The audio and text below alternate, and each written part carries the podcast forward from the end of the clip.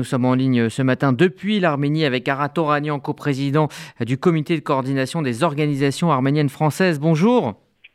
Bonjour. Merci d'être avec nous euh, ce matin. Alors, avec cette perspective de réunion à Prague avec euh, Emmanuel Macron et Charles Michel, est-ce que vous avez le sentiment que la communauté internationale a entendu enfin l'appel des Arméniens? Ben Écoutez, euh, j'espère. en tout cas, la France s'est montrée le gouvernement Macron s'est montré ces derniers jours, je dirais, euh, plutôt euh, proactif sur le sujet. Il a mis du temps à se réveiller puisque la montée en puissance de l'agression azerbaïdjanaise remonte bien avant les événements du 13 septembre dernier. On a déjà eu plus qu'une alerte, une agression sur le territoire arménien au début euh, du mois d'août.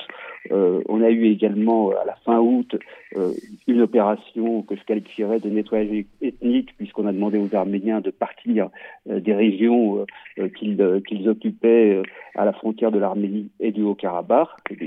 C'était des, colonies, oui, en effet, mais on leur a dit, voilà, c'est la, le cercueil ou, ou le départ, ou la valise. Et euh, bon, on a alerté, on a tiré toutes les sonnettes d'alarme et euh, euh, l'Europe et la, France a eu du mal à se réveiller. Donc là, ça bouge à peu près.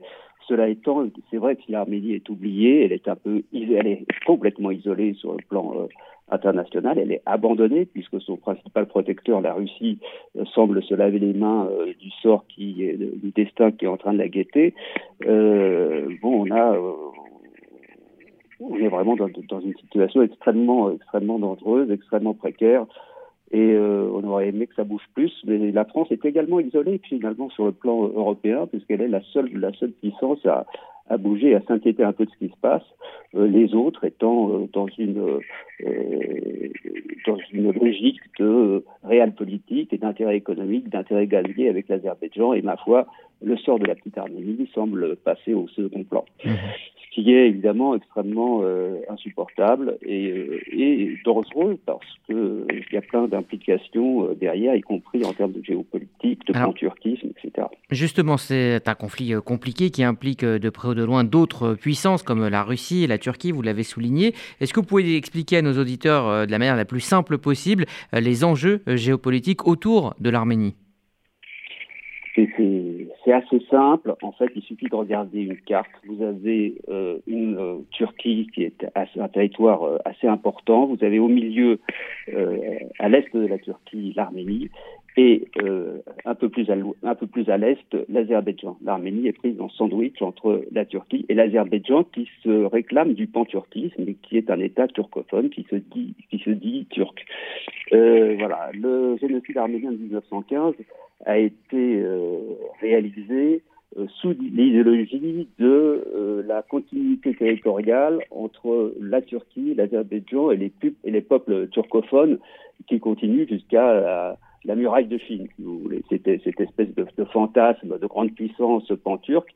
Et pour réaliser cette continuité territoriale, il faut, il faut supprimer physiquement l'élément exogène, l'élément étranger, qui était pourtant le premier, c'est un peuple biblique, hein, les Arméniens, ils sont là sur cette terre depuis 3000 ans, les Turcs sont là depuis euh, 10 siècles, hein, c'est tout. Mhm. euh, il faut supprimer cette, euh, cet élément euh, qui a effectivement le grand tort d'être très identifié, d'être présent sur cette terre depuis bien plus longtemps que tous les autres peuples de la région, et qui constitue en plus un obstacle à la continuité, à ce rêve de grande puissance pan-turque.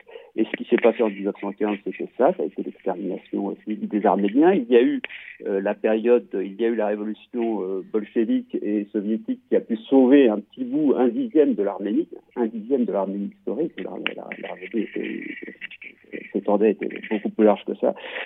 Et, euh, les, les, projets d'Aliyev, les, les, réalisations, les agressions d'Aliyev aujourd'hui s'inscrivent dans ce même plan. Euh, il s'agit de euh, d'en finir, de supprimer l'Arménie. Alors il y a différents moyens, euh, dont en lesquels le, le grignotage, l'empiètement du territoire et aujourd'hui la demande d'un corridor qui couperait le territoire, arménien en deux pour opérer la jonction entre l'Azerbaïdjan et, et la Turquie.